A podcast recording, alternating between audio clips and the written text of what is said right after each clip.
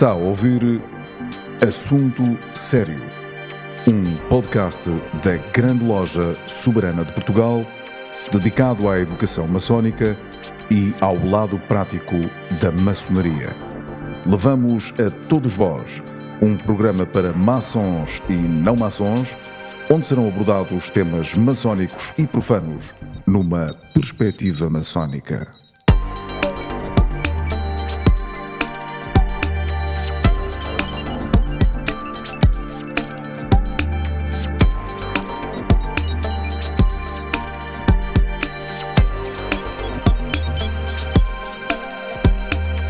Meus amigos, sejam bem-vindos a este podcast da Grande Loja Soberana de Portugal. Chama-se Assunto Sério, é um podcast semanal destinado a maçons e não maçons, produzido pela Grande Loja Soberana de Portugal e a sua finalidade é deixar nas pessoas interessadas, nos ouvintes que nos acompanham semanalmente em várias regiões do mundo, em várias partes do mundo, e temos a certeza que é assim porque recebemos muito feedback deste, destes podcasts, deixar pistas para poderem de alguma forma aceder a conselhos de, de, vida e a visões consistentes da realidade cotidiana.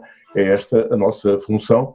Os meus convidados de hoje são Tomás Matelo e Nuno Garopa, os dois ex-alunos do Colégio Militar, ex-marinos da Luz, ambos professor, empresários, com larga experiência económica e social, com um currículo notável à escala mundial o Nuno Garoba. Eu vou ser breve na, na apresentação, porque senão uh, os currículos são tão vastos que, uh, de facto, eu teria muito gosto em dizê-los, mas uh, parece que, de alguma forma, poderia ir contra aquilo que os meus convidados querem esta, esta tarde ou esta noite. o Nuno Garopa é professor catedrático de Direito e co-diretor do Programa em Direito, Comportamento Humano e Ciências Sociais na Universidade de Illinois, nos Estados Unidos foi professor já em várias universidades, em Portugal, em Espanha, em Inglaterra, enfim, eh, tem, tem uma, uma larga visão do mundo em várias escalas. Ehm, foi presidente eh, do Conselho, aliás, da Fundação Francisco Manuel dos Santos, o que também é importante para, para, para esta apresentação. O Tomás Mateu é professor universitário também, é fundador da Euroatlantic, uma das poucas companhias aéreas mundiais que esteve a ganhar dinheiro durante 26 anos seguidos e é conhecido por conseguir antecipar cenários. É o homem das rotas esquecidas, é empresário, eh, tenho muito gosto em recebê-los, muito obrigado, sejam bem-vindos e ambos certamente vão deixar nos minutos que se seguem respostas muito claras a uma pergunta que nos assalta diariamente. E é por aqui que eu começo. Qual o papel dos indivíduos, de todos nós, na transformação da sociedade ou na criação de uma nova sociedade, isto partindo do princípio que depois do Covid-19 nada será como antes. Aliás, meus amigos, eu queria introduzir aqui uma frase do, do, do João Pestana Dias, grão-mestre da Grande Loja Soberana de Portugal, que dizia ainda há pouco tempo, recordando George Orwell, que numa época de mentiras universais, dizer a verdade é um ato revolucionário. Será que estamos preparados para saber a verdade e para dizer a verdade? A verdade é aquilo que queremos ouvir? Meus amigos, então começo por esta pergunta para os dois. Talvez comece pelo Nuno, que está mais longe, em Washington. Qual o papel de todos nós na transformação da sociedade ou na criação de uma nova sociedade? E depois lá vamos à questão se a verdade é aquilo que queremos ouvir. É, bom dia a todos, uh, boa tarde aí, bom dia aqui. Um, eu, eu, eu, acho que o indivíduo eh, tem um papel fundamental, mas uh, um, acho, acho que é importante começar por talvez realçar alguns aspectos que são óbvios, talvez, mas que são importantes nestes, debates. O primeiro é que o mundo está sempre em mutação e, portanto, evidentemente que o mundo não volta para trás eh, a nova normalidade será uma nova normalidade que decorre como de todos aqueles processos que novas normalidades na, na evolução da humanidade. E, portanto, até eh, acrescentaria que para muitos indivíduos a nova normalidade não vai ser muito diferente da anterior normalidade. Agora, isso não significa que não temos grandes desafios pela frente. Eh, parte desses desafios, penso eu, neste momento uh, entroncam num problema que é nós não sabemos muito bem uh, como é que se vamos superar esta, esta crise, quer do ponto de vista, digamos, biológico, quer do ponto de vista económico. E isso cria um contexto de incerteza que é, é complicado. Uh, e uh, o ser humano é um ser é, um, é uma espécie que tem alguma dificuldade em lidar com as incertezas. Uh, e estas incertezas neste contexto têm uma uma uma vertente algo um, complexa que na verdade estatisticamente até podemos dizer que não é muito relevante e não é dados os dados estatísticos que temos neste momento mas que é do ponto de vista mediático que é um, o facto de, de, da crise um, biológica envolver uh, a necessidade de uh, olhar de frente para a morte. E eu acho que isso é o que tem condicionado muito esta, esta crise. É o facto de sabermos que há uma possibilidade, uma probabilidade, uma parte da humanidade, neste momento, estatisticamente não é muito significativa, mas que não vai sobreviver a esta crise. E eu acho que esse é o pano de fundo que tem criado todo o conjunto de profissões. Uh, e, e, respondendo à pergunta, acho que há duas ou três que são importantes. Ehm, a primeira é ehm, a procura por saber o que é que cada indivíduo pode fazer ou não fazer nestas circunstâncias. E essa procura deveria ser uma procura, uh, por um lado, obviamente, uma procura espiritual, mas também uma procura científica.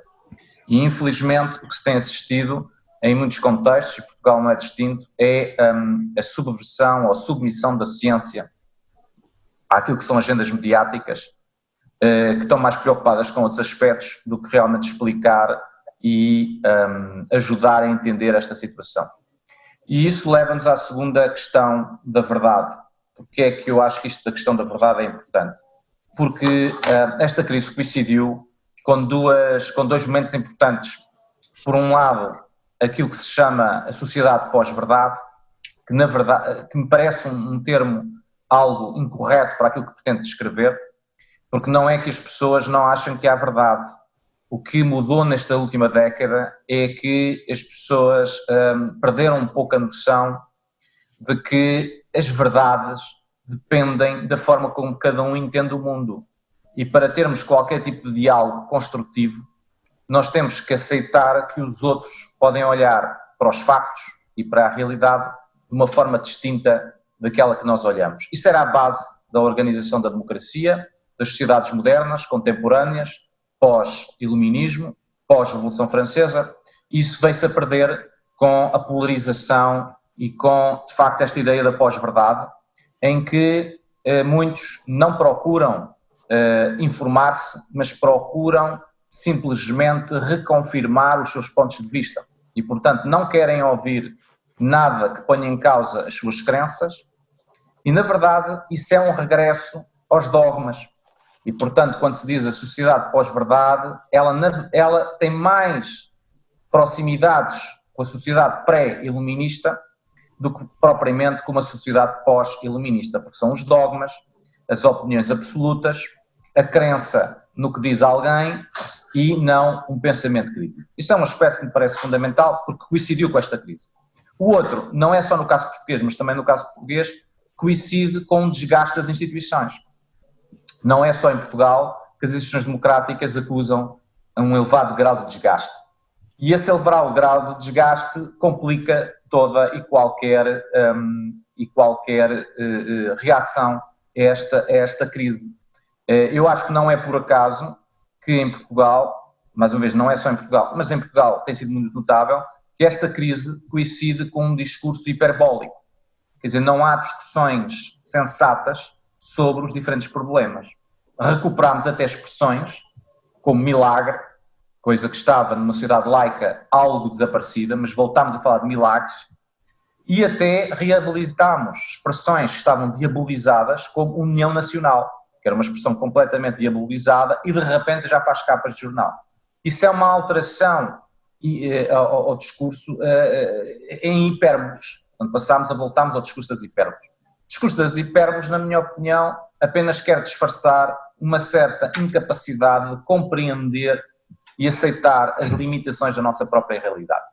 E, e finalizo dizendo, tudo isto, na minha opinião, vem de encontro a uma questão que foi o aumento da riqueza, do bem-estar, da nossa qualidade de vida nos últimos 50 anos, de alguma maneira nos fez acreditar que a ciência e a humanidade resolvem qualquer problema, que não há, nós não vamos voltar a ter problemas que o ser humano não possa resolver.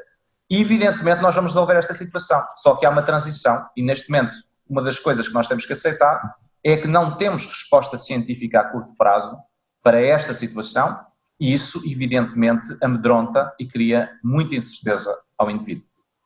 Passo a palavra ao Tomás. Obrigado, Nuno. Vamos ouvir a opinião de Tomás Metelo acerca deste mesmo assunto. Ah, eu tive a, sorte, a grande oportunidade, de ter vivido em diversos países, em diversos continentes, ah, mas sempre num prisma de, de empresarial. Ah, e notei que, de facto, cada país que eu mudava tinha uma certa, uma certa um certo desenvolvimento económico completamente diferente do outro. Eu recordo, por exemplo, estive em, em Paris, depois estive em Londres, em Londres comecei a ter o telemóvel e, e por aí adiante. Todos os, os desenvolvimentos completamente diferentes dos países demonstraram que, de facto, todos os países iam a caminho do mesmo objetivo, mas, obviamente, os atrasados, mais atrasados que outros.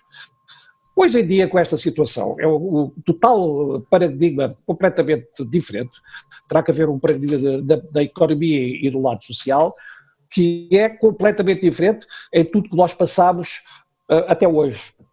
Uh, quando nós olhamos para as afirmações e verificamos que há 170 países em recessão e 90 já pediram alguma ajuda ao Fundo Monetário Nacional, nós chegamos à conclusão que, de facto, nós, seres humanos, não conseguimos, nesta altura, resolver este problema uh, que nós temos. Portanto, qual é a contribuição de cada indivíduo? A contribuição de cada indivíduo na minha opinião, tem que ser para já o todo e para já, a curtíssimo prazo, uh, terá que haver uma, uma, grande, uma grande ajuda da parte do governo. Eu, pessoalmente, sou contra, com o empresário, o governo dê essas ajudas, mas eu acho que os diferentes governos têm que ter, nesta, nesta, nesta fase, uma grande intervenção, tanto a nível económico, financeiro e principalmente social porque sem o governo nós não vamos de facto desenvolver, nem vamos ajudar o que realmente necessitamos até hoje.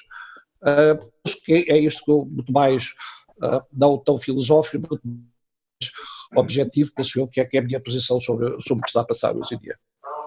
Está a falar, o Tomás está a falar na necessidade de se procederem reformas estruturais, é? Não, somos obrigados, como é óbvio, somos obrigados. Tudo, aliás, não estamos a falar, a economia, na minha opinião, não vai, não vai estar, uh, não vai estar uh, à, à, espera do petróleo, vai acabar, o, petróleo é, digamos, em termos, em termos futuros, vai-se criar novas fontes de energia, hidrogênio e, e outras, e, e, para isso governo, os, os governos de todo o mundo terá que intervir porque de facto vai ser um mundo completamente diferente. Nós não sabemos o que é que vai ser.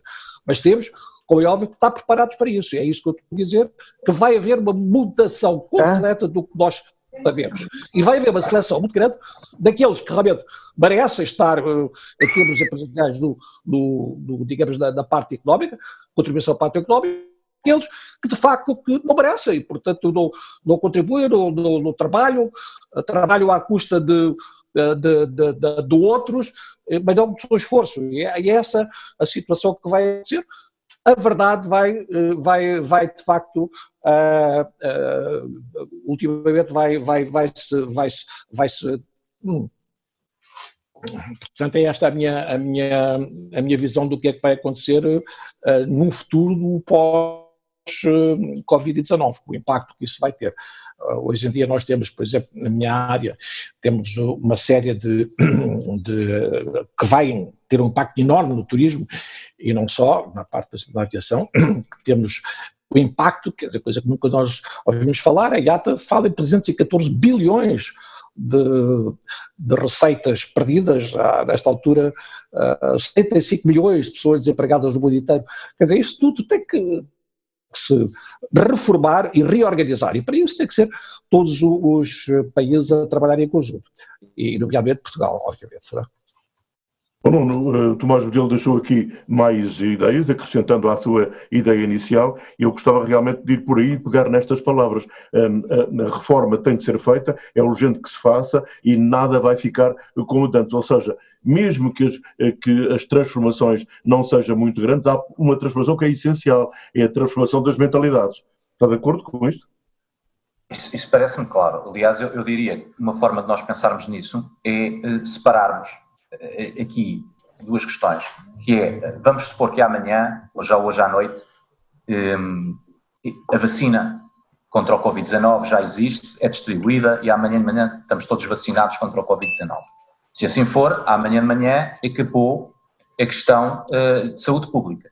O mundo volta a ser como era antes? Não, porque como, como o Tomás uh, disse, já houve transformações económicas que não voltam para trás e que, portanto, isso significa uma realocação, obviamente, de recursos entre setores, uh, significa uh, que, de alguma forma, nós, mesmo individualmente, para além dos Estados e dos governos, nós individualmente aprendemos alguma coisa com esta crise, que é a possibilidade de que haja um desafio à humanidade a nível planetário e que esse desafio consiga levar as economias mundiais uh, ao chão, ao tapete, não é ficção científica. Isso agora é uma realidade. Quer dizer, até hoje, de certa maneira, isso era uma ficção científica, porque quando se falava, por exemplo, da gripe espanhola ou das pandemias do século XIX, para não falar de pandemias anteriores, a reação que as pessoas tinham isso, mas isso era antes de ver uh, o Sistema Nacional de Saúde, isso foi antes de haver as, as, vacinas como as conhecemos, isso foi no tempo em que a humanidade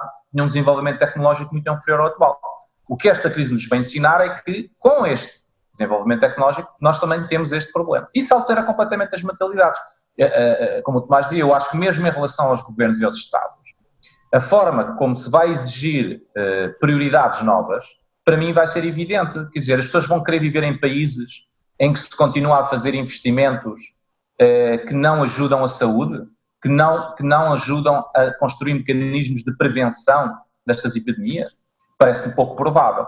E, portanto, isso parece-me inevitável, como disse o Tomás. A mim já me parece completamente inevitável que vai haver uma nova normalidade que é distinta da anterior normalidade e que isso tem repercussões em termos económicos, em termos de setores. É, depois, isso tem uma implicação para Portugal, porque Portugal tem problemas que tem estruturais e que, de alguma maneira, infelizmente, nesta pandemia, vários dos setores que vão ser mais afetados eram setores muito importantes para a economia portuguesa. Uh, outras economias terão problemas diferentes porque estão mais ou menos expostos a esses setores. A questão da saúde e da, e da sociedade também parece evidente. Ehm, agora, em cima de tudo isto e destas considerações, nós temos evidentemente aqui um grande problema, que isso é que ninguém realmente sabe, é eh, a vacina não vai estar pronta hoje à noite nem amanhã de manhã. Portanto, há aqui uma fase de transição para essa nova normalidade não sabemos se é seis meses, 18 meses, quando é que vai ser, e essa transição é que me parece que assusta muitas pessoas. Portanto, é, é, como dizia o Tomás, nós estamos a caminho de uma nova realidade, mas o facto das pessoas nesta altura não conseguirem perceber quanto tempo é que vamos precisar para fazer esse caminho, é que me parece que está a condicionar imenso. E isso tem, no caso português, vai ter repercussões, porque a resposta, precisamos de fazer reformas, vamos ter que as fazer, vamos ter que ajustar, mas a própria antropologia do português é contrário à mudança, é contrário às reformas e, portanto, vai tentar agarrar-se o mais possível àquilo que conhece, que é o que está, em vez de abraçar aquilo que aí vem que não conhece. E isso eu vai, acho que vai criar um grande desafio em Portugal, que já, já, estamos, que já estamos a ver, aliás, que é a, a, a, tal, a, tal, a tal defesa no discurso hiperbólico, a tal tentativa de uh, vai ficar tudo bem, não se preocupem, está tudo ótimo, está tudo a correr bem, em vez de se discutir abertamente o que é que nós vamos ter que mudar uh, em face daquilo que é a realidade, a nova realidade económica e, aliás, um outro banco que podemos discutir mais tarde, que é a própria nova realidade europeia. Porque pensar que isto não tem impacto na Europa, quando a Europa ela própria já, já vinha numa crise sucessiva nos últimos 15 anos, em termos de, de resposta a, a, aos, aos, diferentes desafios, também parece-me que é um bocadinho eh, naif pensar que a Europa vai continuar tudo na mesma e, portanto, vem aí uh, a expressão que se usava ontem era a bazuca, vem uma bazuca de dinheiro que resolve tudo e, e, nós não temos que nos preocupar, porque isso é lá um problema dos franceses e dos holandeses, eles é que vão ter que se preocupar com, com, com quem é que paga a bazuca, nós estamos aqui no nosso cantinho, recebemos a bazuca e a vida continua. Penso que é, uma, é, é um bocadinho uma visão um bocadinho naive da, da realidade que aí vem. Oh, Nuno, continuando aí em Washington consigo mais um pouco, eu queria pegar nestas suas palavras para, para lhe perguntar o seguinte, e pelo facto também de estar em Washington, eh, esta, esta, esta realidade de que fala é uma realidade nacional, mas é também uma realidade internacional, embora os portugueses sejam diferentes, não é, na sua forma de pensar. Provavelmente são mais conservadores na ação. Será isto? Do que uh, no, não, no, no estrangeiro? Os portugueses têm uma enorme tem uma enorme, por razões podemos discutir históricas, tem uma enorme hum, eh, eh, aversão à mudança. É uma sociedade que não gosta de mudança uh, e isso justifica, entre outras coisas, muitas vezes para discutirmos, e que estamos hoje a gravar no dia que estamos, porque é que o Estado Novo durou 50 anos. Quer dizer, os, os portugueses têm uma enorme aversão à mudança. Uh, outras sociedades não são assim. Uh, podemos até brincar um pouco que o que aconteceu foi que os portugueses que não têm aversão à mudança foram fazer os descobrimentos e reproduziram-se lá para o Brasil e para a África, e os que ficaram em Portugal são os que não querem, não querem mudar, por isso é que ficaram em Portugal, porque não queriam entrar no barco para cruzar os oceanos. Mas isso uh, significa que, por exemplo, nos Estados Unidos, não parece que seja o problema. O problema dos Estados Unidos, na minha opinião, é que está numa crise da sociedade americana que vem muito atrás e que, evidentemente, a eleição de Trump em 2016, com a polarização que existiu, já foi um sinal disso, e, infelizmente, para os Estados Unidos, esta crise coincide com o ano eleitoral. E, e, por isso, eh, eh, na minha opinião, tem sido um grande drama aqui, porque toda a questão que nós estamos a discutir, de repente, em cima de tudo isso, há uma polarização, uma partidarização, que felizmente em Portugal não tem sido um problema. Mas aqui está completamente partidarizado, porque cada lado acusa o outro lado de ser responsável pelos mortos. E isso não é, de facto, a melhor forma de começar a discutir este problema.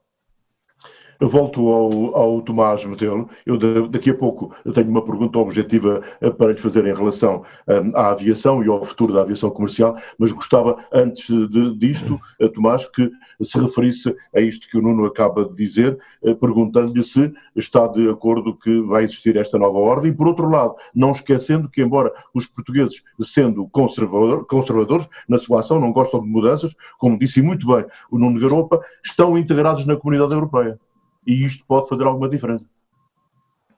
Não, obviamente, obviamente que vai haver uma mudança, isso é absolutamente, é absolutamente certo, todos nós temos essa opinião. Ah, eu só gostava de chamar aqui uma, um, um pormenor, é que apesar uh, dos portugueses terem, como é óbvio, muito, uh, têm aversão à mudança, eu, eu lembro que os portugueses, quando imigram, há muitos portugueses imigrados, eu tive esse contacto em todos os meus locais onde eu estive, sei lá, França, Brasil, África do Sul, Uh, eles adaptam-se muitíssimo bem às sociedades locais, portanto, têm uma capacidade de adaptação muito grande. Portanto, eu acho que isso tem a ver com, com as lideranças. Na minha opinião, a, a, adaptação de um povo, uma determinada forma de estar na vida, tem a ver com uh, as lideranças que o país tem. Uh, portanto, eu acho que uh, tudo depende, digamos, do que nós entendemos. Eu dou a parte da, da comunidade europeia, esse é um aspecto extremamente importante, uh, porque a comunidade europeia terá que ter uma posição muito mais credível perante todo, toda a, todo, todo os Estados europeus. Veja-se o Brexit, porque é que a Inglaterra sai da comunidade europeia. Não acredita não acredita e há de facto grandes lacunas para o desenvolvimento da integração total de todos os países.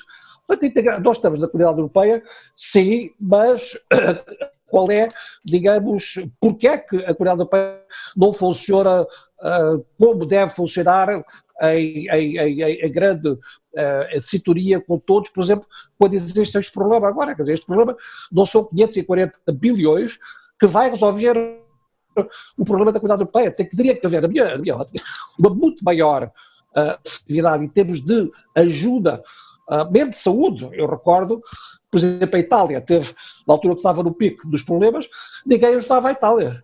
E depois, no fim, os alemães lá começaram a ir buscar o, os italianos doentes e tudo. Isto quer dizer que para não está saudável. Não está saudável porque começam assim grandes players do mercado, é? nomeadamente a Inglaterra. Portanto, esta é a minha opinião. O Tomás Botelho é o homem da Euroatlântica. Eu pergunto-lhe, obviamente, assim, o que é que vai acontecer à aviação comercial? Bom, a aviação comercial vai acontecer como todas as, as, eh, as empresas. Uh, nesta altura, como eu disse há pouco, as previsões da IATA são 340 bilhões de, de resultados a menos do que 2019. Uh, há muita companhia aérea, muita companhia aérea, que não merece ser companhia aérea, perdem dinheiro, anualmente, e, portanto, na minha opinião, vai existir uma seleção daquelas companhias que realmente podem, poderão existir no futuro uh, e aí, eventualmente, a sustentabilidade da aviação vai se tornar muitíssimo mais, mais, mais otimista, mais positiva. Uh, o que vai acontecer depois do Covid, vamos, na minha opinião, ter cerca de 50% das, uh, dos lugares oferecidos no mercado, uh, e esses 50% vão ser obrigados a baixar as tarifas, ainda mais, mais que as low cost, para promover uh, as viagens novamente. Vamos começar, digamos, da, da, da, do, do, número zero, vamos começar a tentar promover novamente o transporte aéreo, porque nesta altura o transporte aéreo tem problemas enormes. É os aeroportos, são os, os os, eh, os, os caterers, enfim, toda, toda a palória da, do transporte aéreo, nesta altura, os passageiros, as pessoas têm muito receio do transporte aéreo. Portanto, eh, eu acho que só daqui a ano e meio, mais ou menos, é que vamos ter uma, uma, uma, uma percentagem da ordem dos 70% do que existe hoje, em 2000 e, e ontem, aliás, 2000, em relação a 2019, 70%. Portanto, vai haver uma quebra daqui até abril, uh, uh, até outubro, novembro de 2021, na minha, na, aliás, minha não, isto é um levantamento que foi feito pela ICAO e pela IATA, é que vamos ter números de cerca de 70% uh, da, das, das, dos lugares oferecidos em 2019, portanto vai haver uma quebra, uh, existe nesta altura, nesta altura 98% dos, aliás, que ler, 90, 98% do, do que existe em termos, o que existia em 2019 de, de lugares oferecidos ao mercado, 98% uh, teve uma quebra de 98%, só existe 2%, é uma coisa, um número incrível, 2% das rotas e dos mercados e dos voos que existiam em 2019 nesta altura do ano. Portanto, o que é que vai acontecer? Vai acontecer realmente o que eu disse há pouco, é? dizer, vai haver uma, um, um, um, começar muito lento até ao ano de 2021, nós não acreditamos que, por exemplo, o, o verão de 2021 vai ser um verão de cerca de 50% a menos e para outubro, novembro de 2021 é que inicia-se realmente o restante dos 20%, ficará os 70% da capacidade que tinha em 2019, com, na nossa opinião, uma, uma seleção das companhias que irão, de facto, que merecem estar no mercado. Eu dou o exemplo, já que estamos a falar em Portugal, eu dou o exemplo aqui em Portugal, quer dizer, as tais verdades que as pessoas não, não gostam de dizer, eu disse em diversas entrevistas que dei em diversos jornais, aqui em Portugal nós temos três companhias aéreas há imensos anos, que temos a TAP, temos a SATA, temos a Portugália, quatro, aliás, e e e a SATA Internacional, quatro, todas a perder centenas de milhões de euros. Mas continuamos alegres e, e, contentes a dizer que, senhor, amanhã, amanhã, amanhã, pois é a privatização, a privatização uh, é uma coisa que realmente que tentaram na TAP, que era uma, uma situação que após a privatização teriam na minha opinião, fazer uma companhia única em Portugal, um país pequenito como o nosso, de 10 milhões de pessoas, com quatro companhias aéreas, é, uma, é um escândalo em termos de, de aviação internacional. Eu, eu disse, trabalhei em todo o mundo na aviação e, e é, é uma situação. E, portanto, na minha opinião, uma boa oportunidade para, por exemplo, nessa área concreta da aviação, uh, os, uh, digamos, os, os, as pessoas responsáveis decidirem realmente reorganizar para eh, arranjar realmente uma, uma empresa uh, saudável e, e, e, que seja realmente positiva para o mercado, é? por exemplo, aqui, aqui em Portugal, para coisa que não existe. Outro aspecto, em termos das ajudas que existem para empresas, eu também não sou contra as ajudas, digamos, do, do governo do Estado, como empresário, fui sempre contra, Uh, mas acho que, nesta altura, como eu disse há pouco, acho que os governos têm que interferir, mas deveriam interferir em empresas que já anteriormente uh, pagavam impostos, ganhavam dinheiro para pagar impostos, não é? Empresas que perdem dinheiro há dois ou três ou quatro anos e depois agora aproveitam esta situação e pedem, é o que vai acontecer, que está a acontecer, que eu sei, pedem dinheiro ao governo para ajudar. Para ajudar o quê?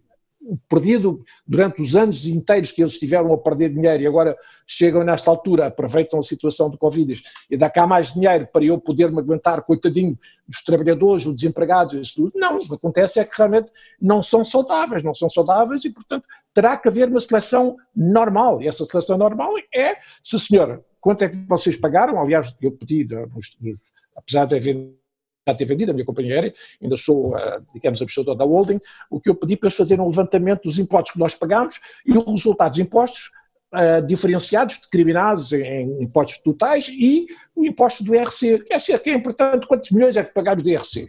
Não é só ganhar dinheiro, é distribuir e contribuir para o país, exatamente. E aí, na minha opinião, é uma grande oportunidade para haver uma, uma, uma mudança, uma reorganização de toda a estrutura económica uh, do país. Quer dizer, portanto, não tentando ajudar aquelas empresas que durante anos e anos e anos que não foram capitalizadas, não foram capitalizadas e foram mal geridas, não é agora aproveitar esta situação e dos milhões ou, dos bilhões que estão a entrar uh, no, no, país para de facto ajudar uh, toda a economia que vão buscar parte dessa medida. Ser isso uma injustiça incrível. Portanto, é uma boa oportunidade, de facto, para haver aqui uma situação uh, completamente diferente, com coragem, aproveitando esta situação, com coragem, e remodelar e reformular toda a economia, não falo só da aviação, mas em tudo, em tudo o resto, não é? aquelas empresas que não, não estão capitalizadas, não estão capitalizadas, são capitalizadas e, portanto,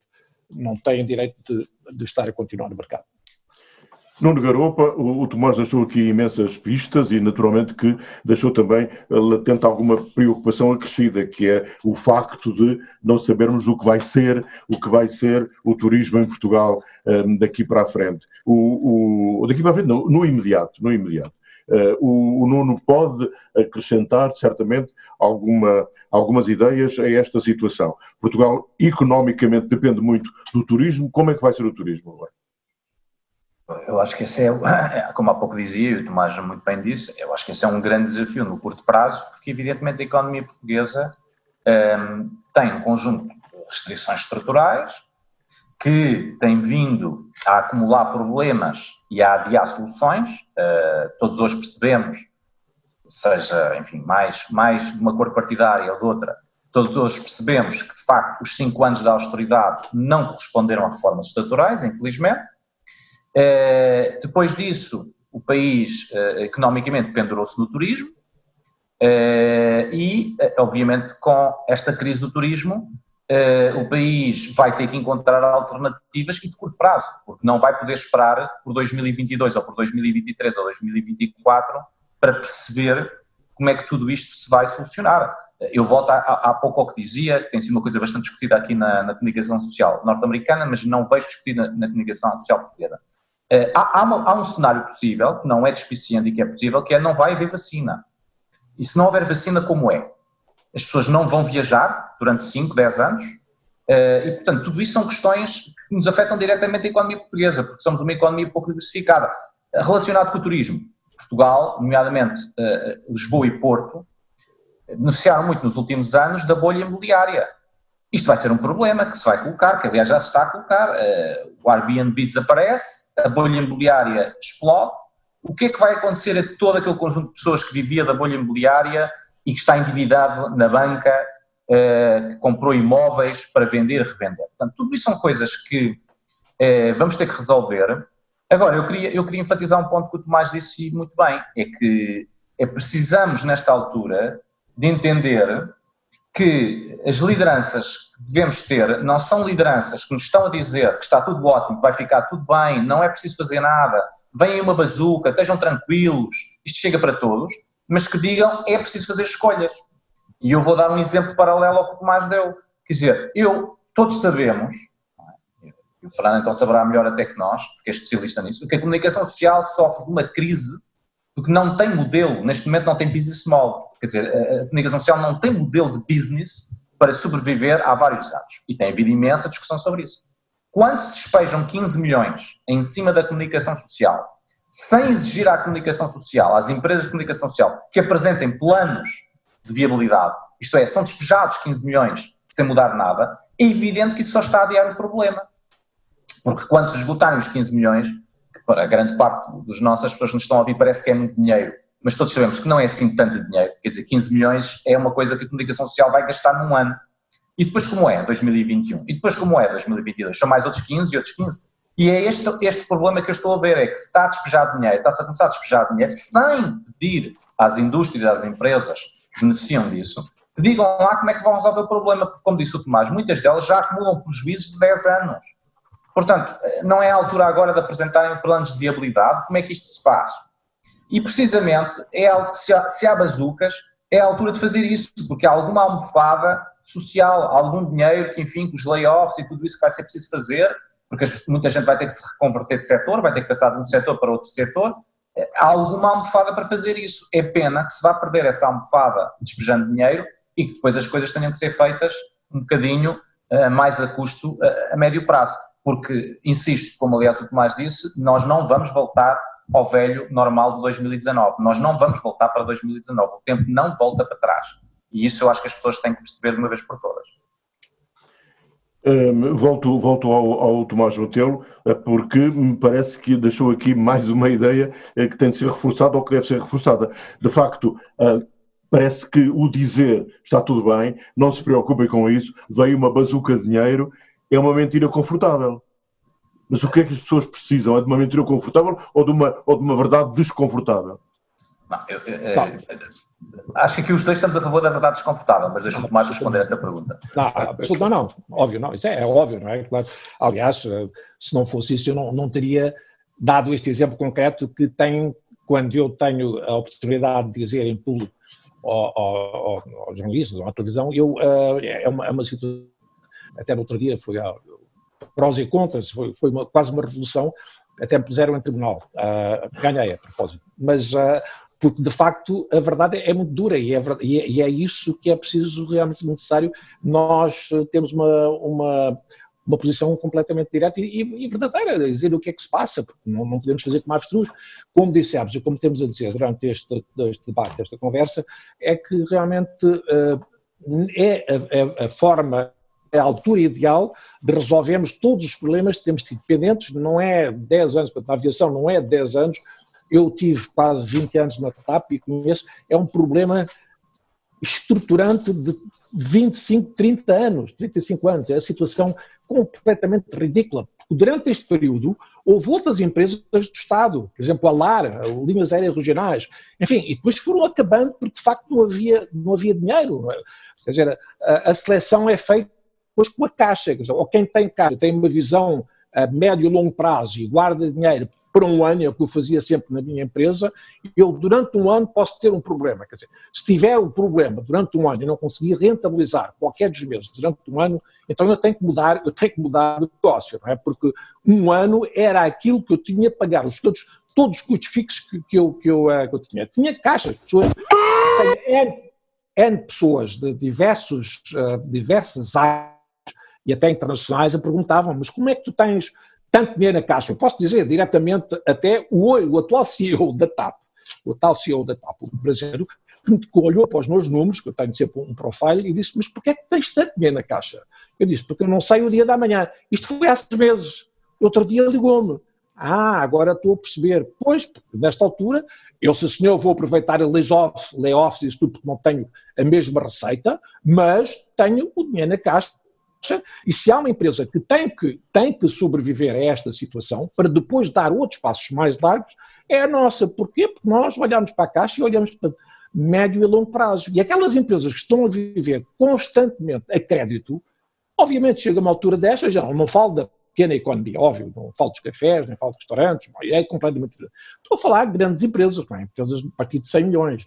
E, portanto, essa é que é realmente a grande oportunidade agora, é de haver um seleção dos realmente daqueles que merecem a pena ser ajudados para contribuir não só para, para, para, para, para, para a vida do país, mas realmente ser sustentável no futuro. Senão, o próximo problema, vamos ter exatamente a mesma situação. Eu posso dizer que durante este período todo, durante 26 anos, aparentemente não sou da, Receita Informação 500, é a única companhia no mundo, desde o primeiro dia até, até dezembro de 2019, nós ganhámos dinheiro, uh, ganhámos dinheiro, muito dinheiro, pagámos milhões de, de IRC, uh, eh, eu acho que está na altura, de facto, para se mudar completamente uh, o, o, que existe em termos estratégicos da economia nacional. Para mim, é uma grande oportunidade.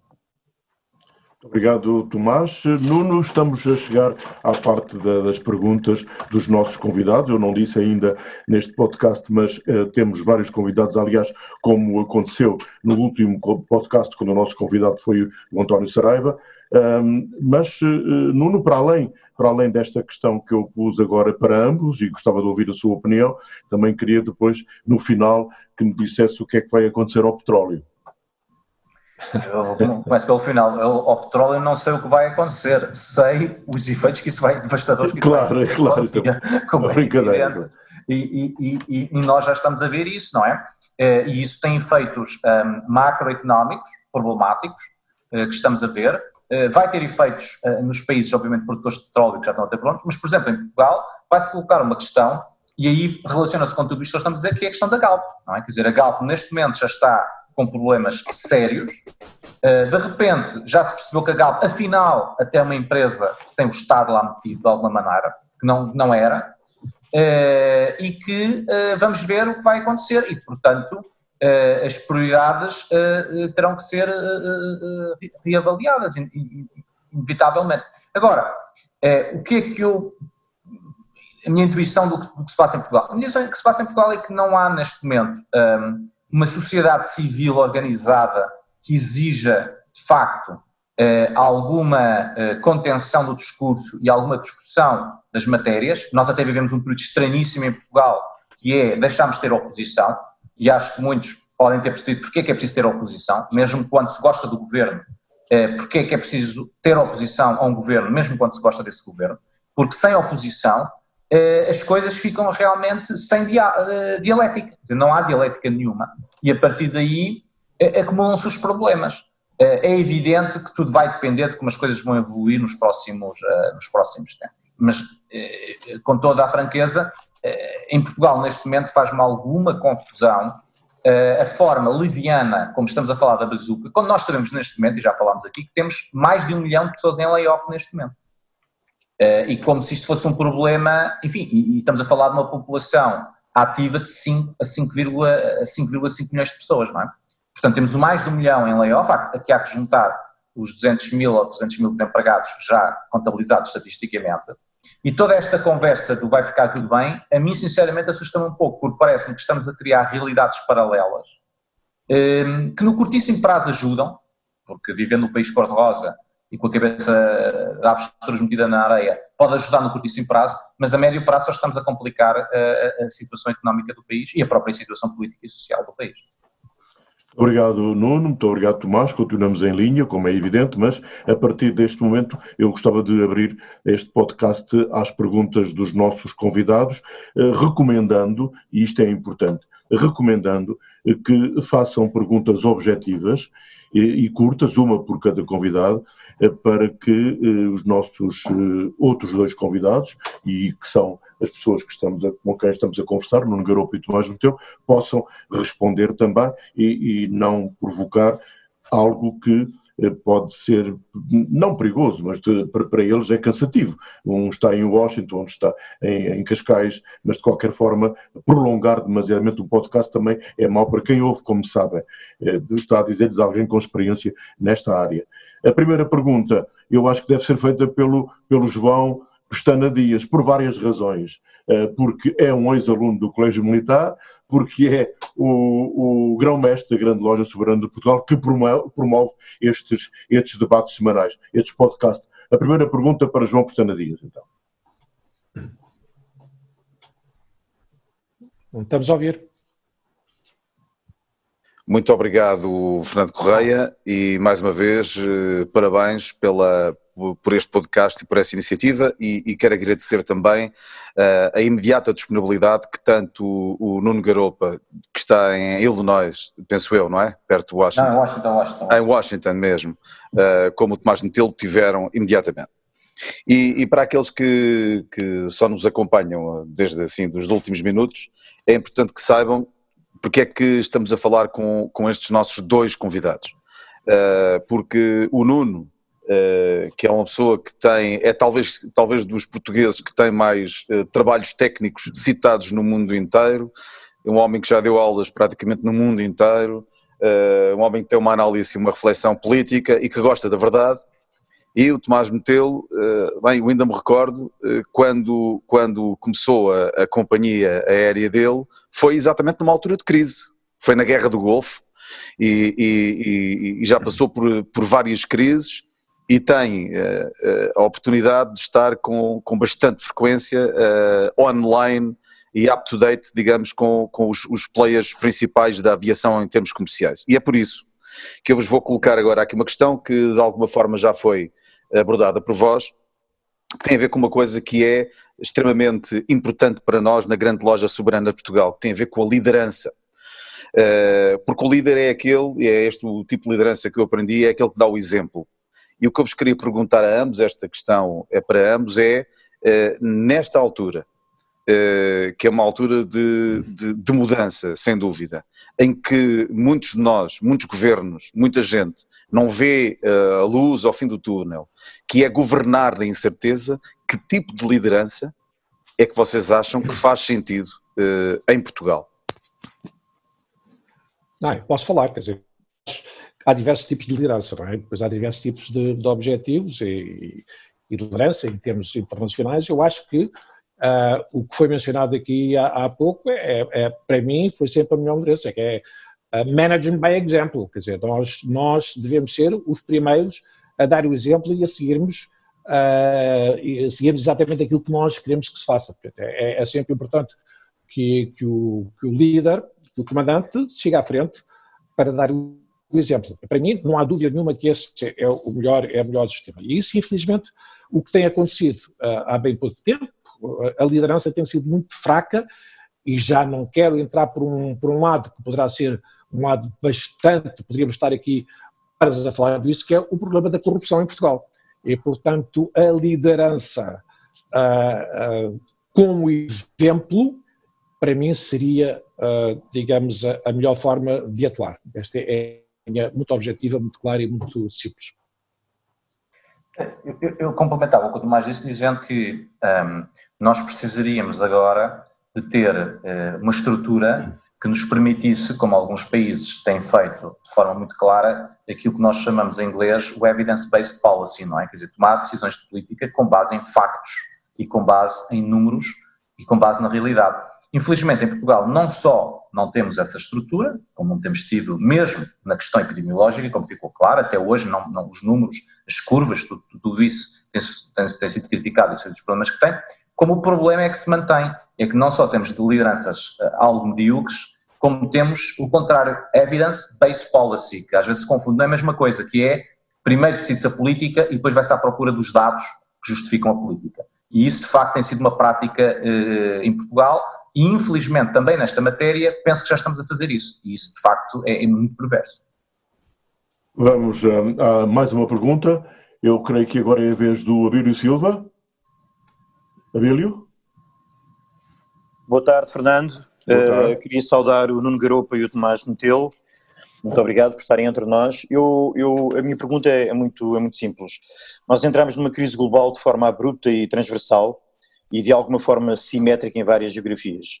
Uh, a transição e a retoma vão, na, na, minha opinião, acontecer a várias velocidades, pois as bases tecnológicas uh, entre os países são abismalmente diferentes. Uh, vamos ter uma nova ordem mundial com ainda maiores desigualdades antevêem um fosso entre os países ricos e pobres ainda maior? Qual é a vossa opinião? Eu penso que isso é um, é um digamos que é uma pergunta que, que todos gostaríamos de, de, de, ter alguma informação sobre ela da vossa parte. Muito obrigado desde já pela vossa presença. Então começamos pelo Nuno. Podemos, eu acho que sim, vamos ter uma nova ordem. Não sei se exatamente corresponde a maior força entre o Norte e o Sul, mas certamente vai corresponder a uma reorganização da relação de forças económicas e políticas com a China. Eh, não é claro que este processo, ao contrário também do que muitos analistas disseram ao princípio, seja uma forma da China aumentar a sua influência no mundo. É, é, é, é possível que seja precisamente o contrário, que isto termine, eh, esta crise vai acabar por ser um problema para a China a nível mundial.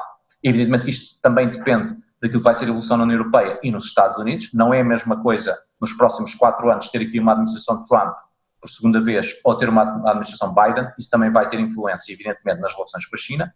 Agora, o que também me parece claro, e isso é importante do ponto de vista económico, comercial, é que vai haver alterações à globalização. Parte desta, desta crise pôs também, expôs, digamos assim, os problemas uh, diretos da globalização. Eh, eu acho que é comum hoje aceitar que esta pandemia tem a dimensão que tem comparada com o SARS em 2003 por causa do turismo chinês. Isso, evidentemente, podemos dar as voltas que quisermos dar a isso, vai estar em cima da mesa. E, portanto, é normal que essas próprias capacidades de movimento das populações vá sofrer alterações uh, com, com, com, tudo isto. Portanto, eu concordo que vai haver uma nova ordem mundial, concordo que isso vai criar uh, uh, dinâmicas simétricas e distintas. Na, a única coisa que não sei é se isso uh, favorece ou desfavorece as desigualdades entre o norte, o norte e o sul. Acho que isso ainda é muito cedo para perceber, até porque temos que esperar pela segunda vaga em outubro, novembro, do vírus, para perceber até que ponto isso pode afetar a América Latina, a África uh, e a própria Ásia de forma distinta da Europa e da América do Norte. Eu acho que tudo isso são questões que ainda estão muito em aberto. A resposta do Tomás agora? Em termos de países, eu, eu, posso, eu, eu verifico que a China e os Estados Unidos são os únicos países que aproveitaram o preço do petróleo para encherem os tanques de reserva. Os únicos países quando o, o preço do petróleo estava a 27 dólares, 27,13. E, portanto, eh, não vejo nenhum país a, a tomar essa, essa, essa, essa, esse passo, a dar esse passo.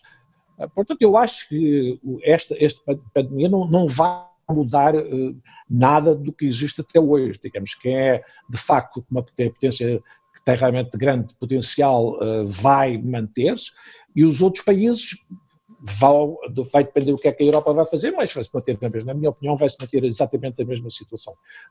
A, a simetria vai ser igual. Podemos, enfim, esta é uma opinião, obviamente, mas esta é a minha, é a minha posição hoje. hoje. A pergunta do David Annan. Bom, eu, eu diria que o Abílio tirou-me aqui metade da pergunta, e muito bem.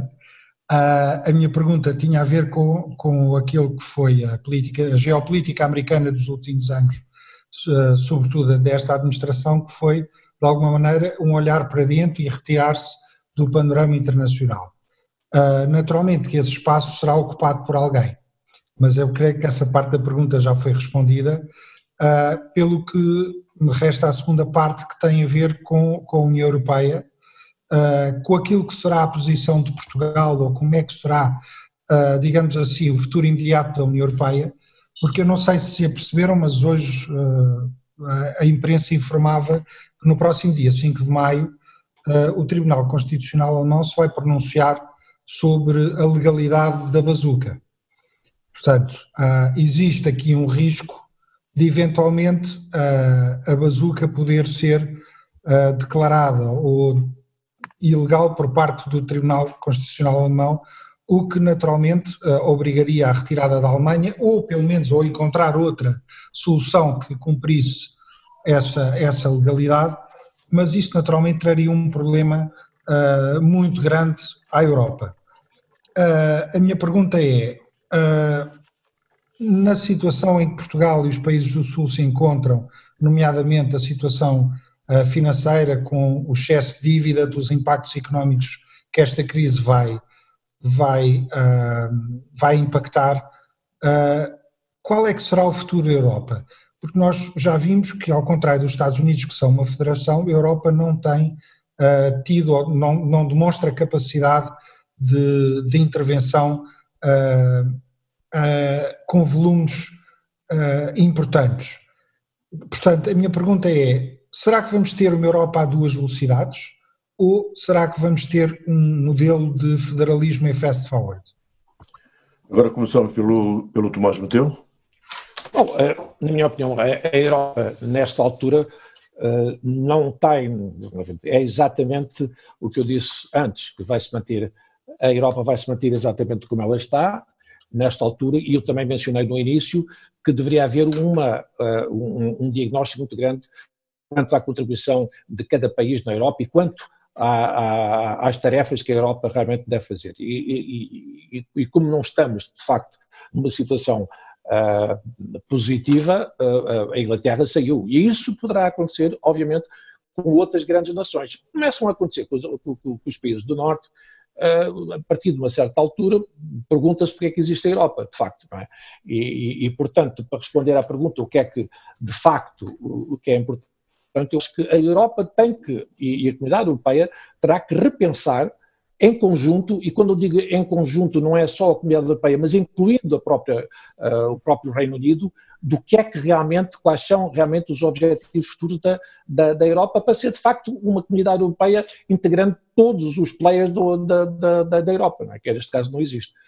Até esta a minha, a minha, a minha posição é que realmente deve-se fazer um diagnóstico muito grande, porque senão vamos continuar a ter os países eh, do norte, países do sul, vamos ter continuar a ser os países, enfim, com, com menos capacidade de sociedade, e, e, e, isso será um problema a nível mundial, porque de facto, eu o disse há pouco também, é que não vi nenhum país aproveitar-se, aproveitar-se, digamos, do preço do petróleo para, de facto, encher os seus, os seus tanques de reserva.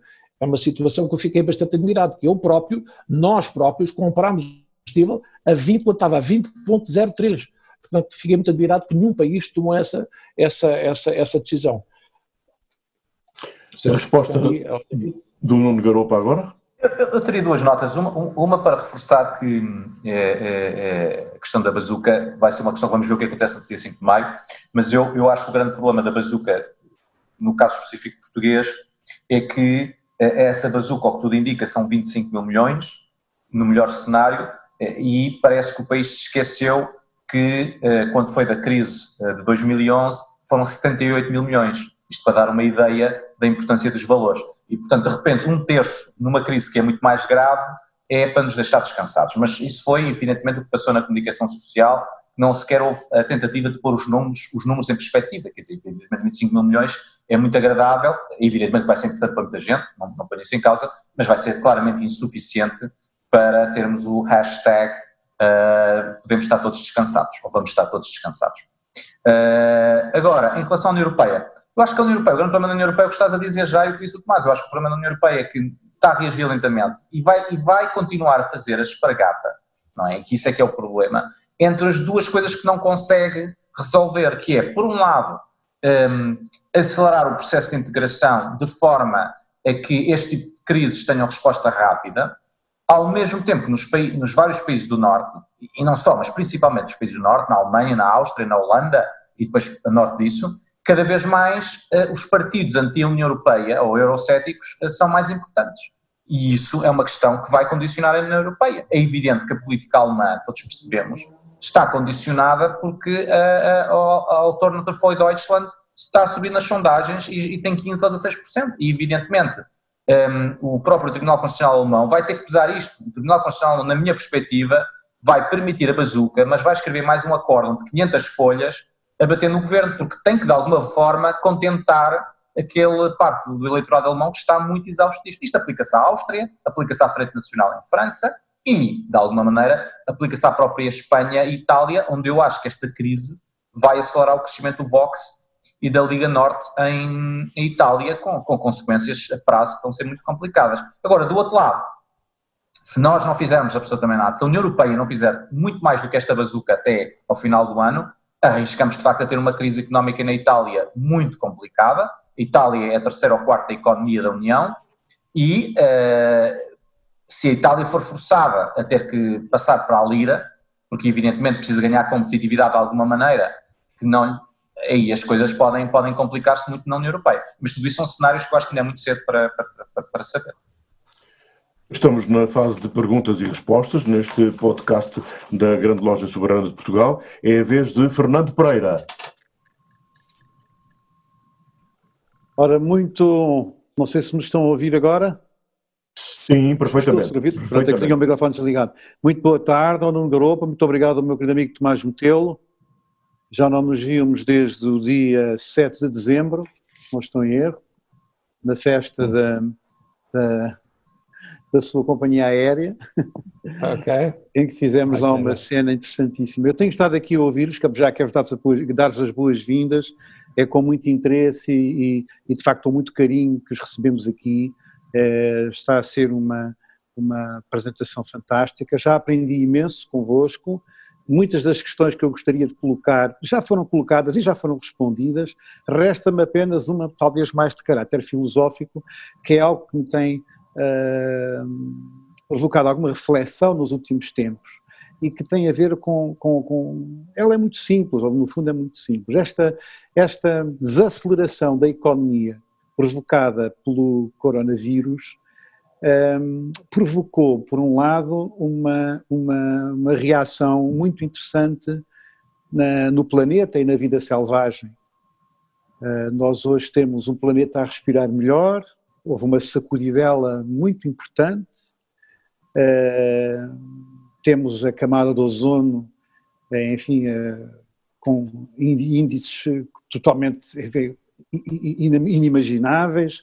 Pela primeira vez conseguimos ver os Himalaias, já não se via há 30 anos, consegue-se ver a olho nu. Uh, existem golfinhos e outras espécies nos canais de Veneza. Há espécies animais que andavam desaparecidas, nem se conheciam sequer, hoje aparecem nas cidades, a piar, a, esvoaçar, a fazer até as suas, as suas, a ter as suas relações amorosas junto aos parques de estacionamento, uma coisa que era impensável. Uh, por outro lado, assistimos também a, este, a esta outra curiosidade que é uh, todo o investimento que os Estados têm feito na, na defesa, uh, enfim, todos os níveis, veio-se a constatar que agora, perante um inimigo que é um inimigo diferente, que é um inimigo, é um vírus, não é? a defesa vai ter que se concentrar provavelmente e cada vez mais eh, na saúde, na, investigação científica, de alguma forma. O que, o que eu quero dizer com isto é, no fundo a questão, eu estava só a tentar enquadrar para perceberem qual é a questão que eu queria colocar, que é, nós entendemos hoje que o ser humano, o planeta, a vida animal, um, tem outras, precisa de outras respostas da parte, da nossa parte, de, de, enquanto homens, enquanto empresários, enquanto seres pensantes, enquanto líderes, precisa de outras respostas. Será que alguma vez, apesar desta aprendizagem que nós tivemos agora, será que alguma vez a humanidade ou a economia vai conseguir adaptar-se ou aprender com estas circunstâncias? Vamos abdicar alguma vez do nosso consumismo uh, e do supérfluo para dar espaço uh, a uma relação de mais respeito e humildade para com a natureza, com o planeta, com o Criador, com aquilo que quisermos uh, pensar? Será que vamos ter uma relação eh, mais social e solidária uns com os outros, gastar menos em, em, em, em, em bazucas das outras e mais em bazucas para o Serviço Nacional de Saúde, por exemplo, e para a investigação científica?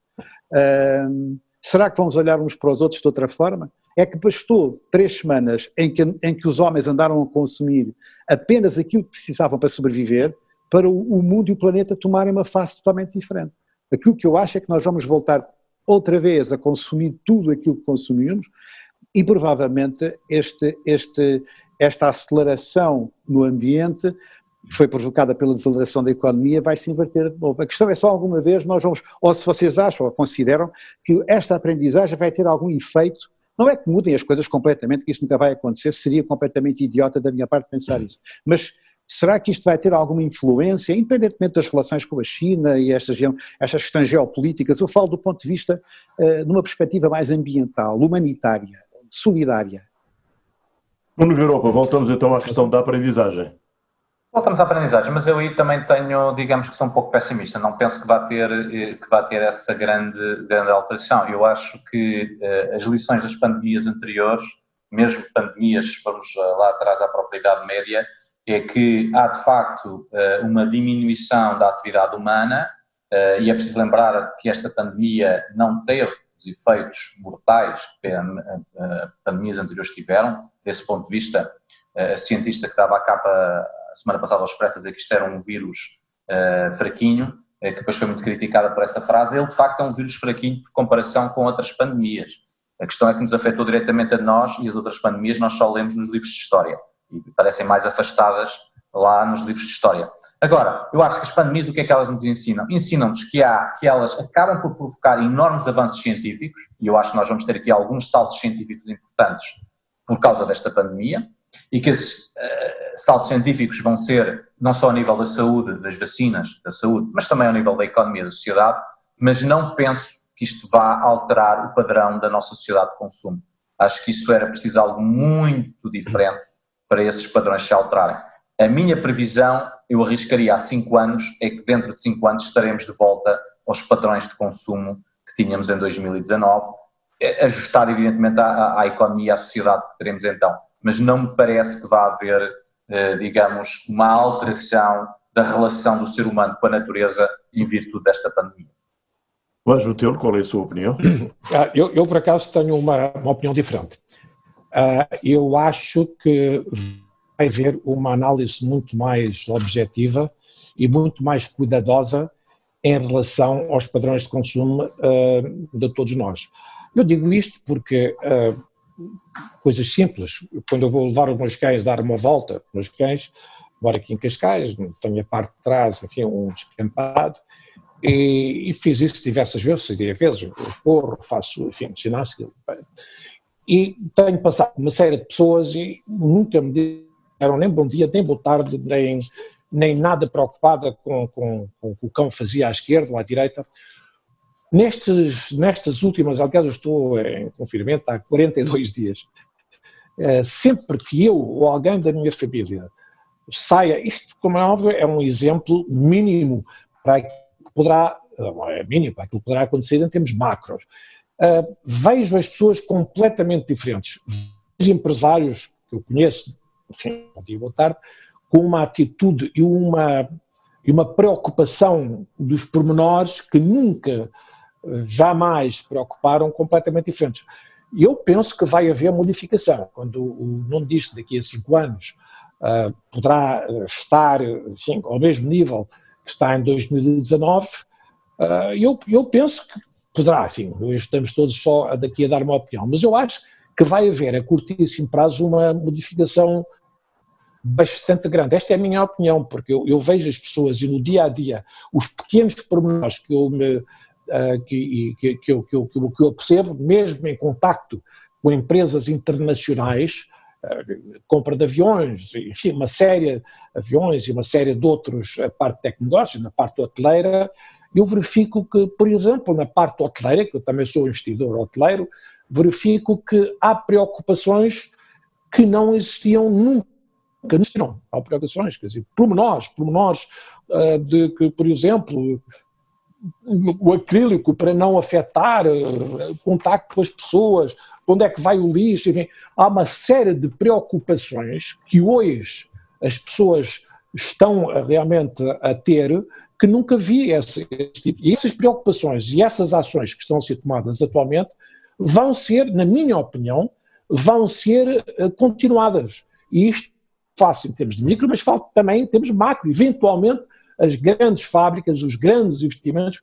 Eu digo, por exemplo, que agora está-se a falar que o combustível irá, e, e o combustível, digamos, o, o, petróleo irá de facto não ser a grande, a grande energia do nosso tempo. Estou a falar em hidrogênio, estou a falar preocupações, estou a falar a grande porcentagem de carros elétricos que têm que começar a existir para exatamente despoluir toda a nossa, a, a, as nossas cidades. Eu acho, eu acho que é a única coisa que eu estava um bocado em desacordo com, desacordo, quer dizer, uma opinião diferente, não sabemos exatamente o que vai acontecer, mas o meu feeling, sou bastante otimista neste aspecto, estou bastante otimista para os meus filhos e para os meus netos, porque eu penso que esta pandemia, e se nós quisermos ser filosóficos, talvez tenha servido para isso.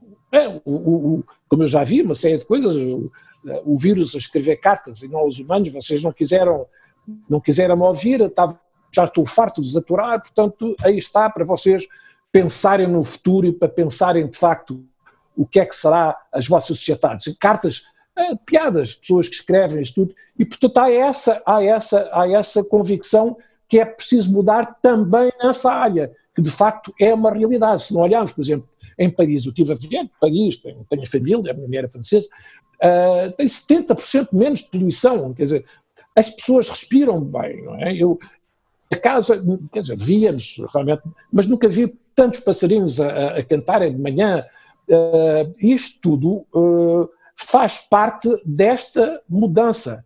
Eu sou otimista, pelo menos aquilo que eu quero e que eu penso que poderá acontecer, perante as ações do ser humano no futuro. Apesar do consumo, evidentemente poderá ser maior até, mas de uma forma diferente, utilizando outras outros meios energéticos eh, completamente diferentes para ajudar, de facto, a, a situação que tínhamos até hoje. Desculpa lá o Nuno, mas esta é a minha, é, a minha, é, é pelo menos o, o meu wishful thinking. Wishful thinking. Exato, finalmente temos aqui um mais otimista de menos otimista, também está bem. Agora a pergunta do Alberto Santos. Muito boa tarde a todos.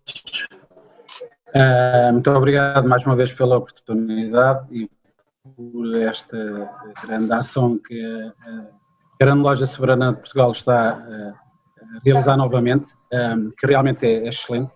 Uh, eu tenho duas perguntas. Uh, uma pergunta era relativamente às, à abertura ao encerramento das fronteiras e às movimentações entre os países.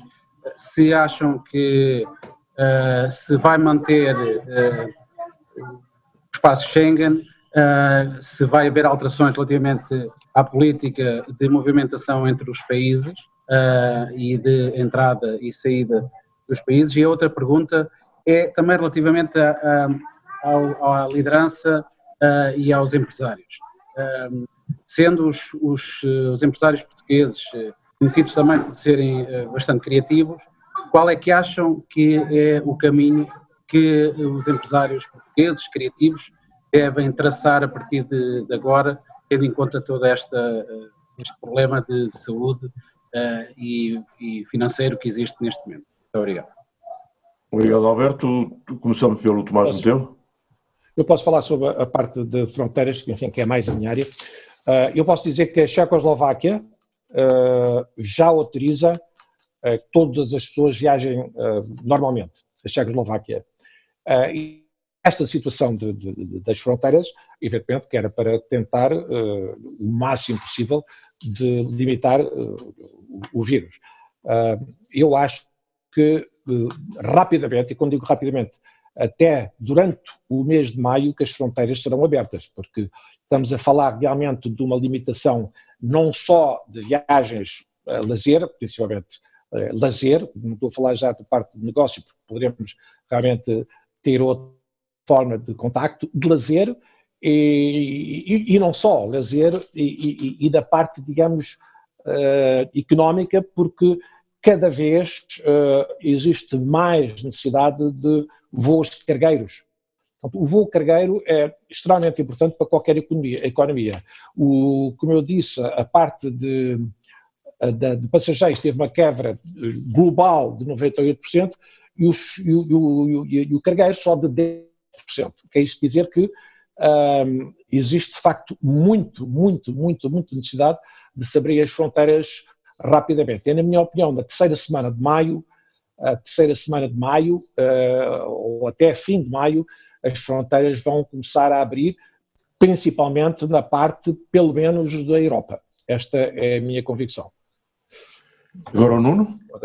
Ah, não, eu tenho a mesma opinião. Acho que as fronteiras vão, vão voltar a abrir, certamente entre a União Europeia, mas mesmo a nível internacional, inevitavelmente. É possível que se venham a alterar algum tipo de controle. Eh, quem tem viajado para a Ásia sabe há muitos anos que na Ásia, uh, em diferentes momentos do tempo, existe um controle, por exemplo, de temperaturas e de condições de saúde para entrar na Coreia ou no Japão, na própria China, e eu acho é que no Ocidente nós não tínhamos esse tipo de controles, temos o controle sobre o terrorismo, porque era a preocupação que nós tínhamos, não tínhamos um controle sobre saúde pública, que vamos passar a ter eventualmente, mas isso, uh, aliás, diria, quem produz essas máquinas são setores eh, que eu investiria na bolsa, em empresas que produzem esse tipo de máquinas de medir temperaturas, etc. Tudo isso vai ser adquirido, obviamente, pelos vários Estados uh, no mundo inteiro.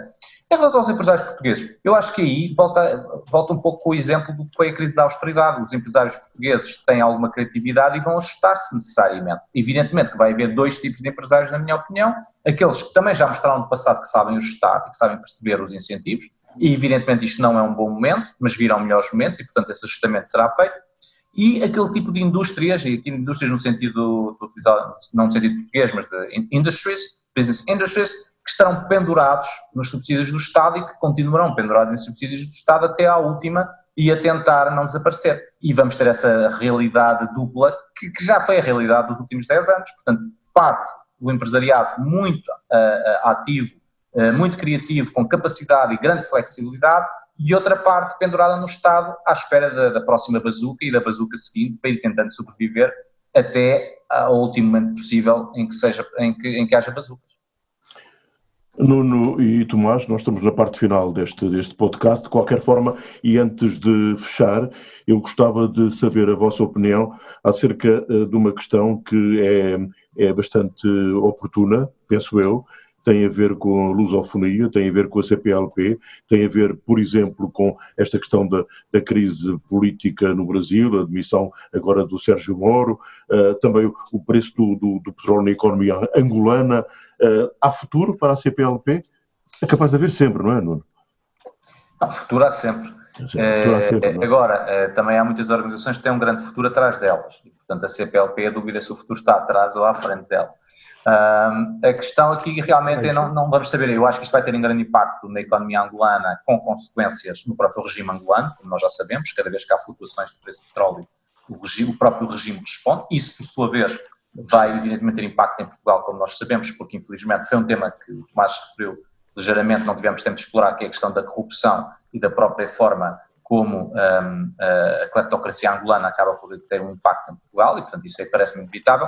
Em relação ao Brasil, que era o que eu não queria focar, eu acho que é um bocado cedo a percebermos se a crise política brasileira é apenas um, o pronúncio das eleições presidenciais, isto é, que de facto um, Sérgio Moro simplesmente vai ser candidato contra Bolsonaro e eventualmente com o regresso uh, de alguém, Lula Silva, se for uh, possível, ou alguém do PT, Portanto, eu acho que ainda não é claro se é isso ou se é simplesmente a derrocada da presidência do, do, do, do, Bolsonaro sem mais, sem mais, porque neste momento começam a circular boatos que o próprio ministro da Fazenda pode estar também de saída e se isso se confirmar seria a derrocada do governo de Bolsonaro e, e vamos ver como é que isso acaba. Mas acho que é muito cedo para perceber, até porque o Brasil está ainda no princípio da crise do Covid e, e, vamos ver também as repercussões que isso vai ter dentro, dentro do Brasil, que, ainda, que eu acho que ainda, são, ainda é muito cedo para perceber.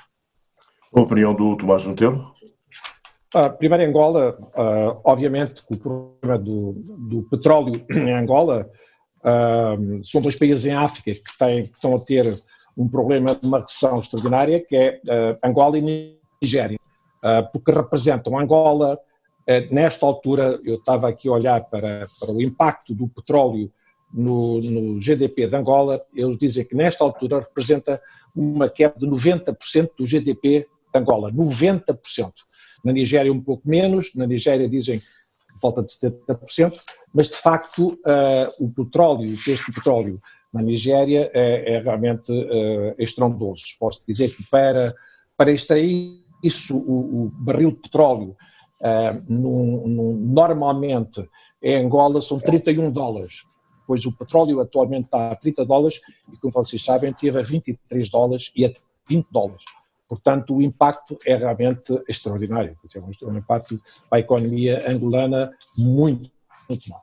Em relação ao Brasil, que é um país que eu já estive, de facto, o país, o, Brasil, eh, eu digo o que disse um, colega meu, suíço, é que o Brasil é, é, é de facto um país uh, constante de esperança, é um país que está em constante esperança. Digo eu que é um país que vai ser sempre um país de potência mundial, vai ser sempre, porque é um país que tem problemas e tem situações realmente uh, muito, muito, muito diferentes de qualquer uh, país uh, normal, principalmente a CEP.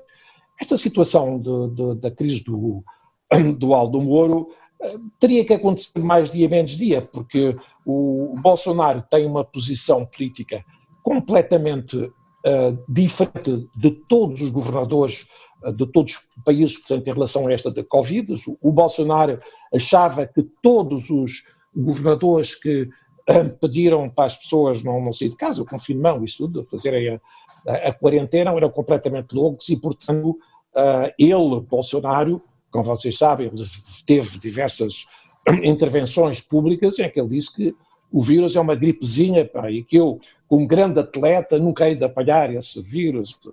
E, portanto, essa, essa digamos, essa, essa é, é antagónico não só com os jogadores, e será sempre com os ministros. Ele quer sempre ser a pessoa que realmente que comanda todas as operações do Brasil.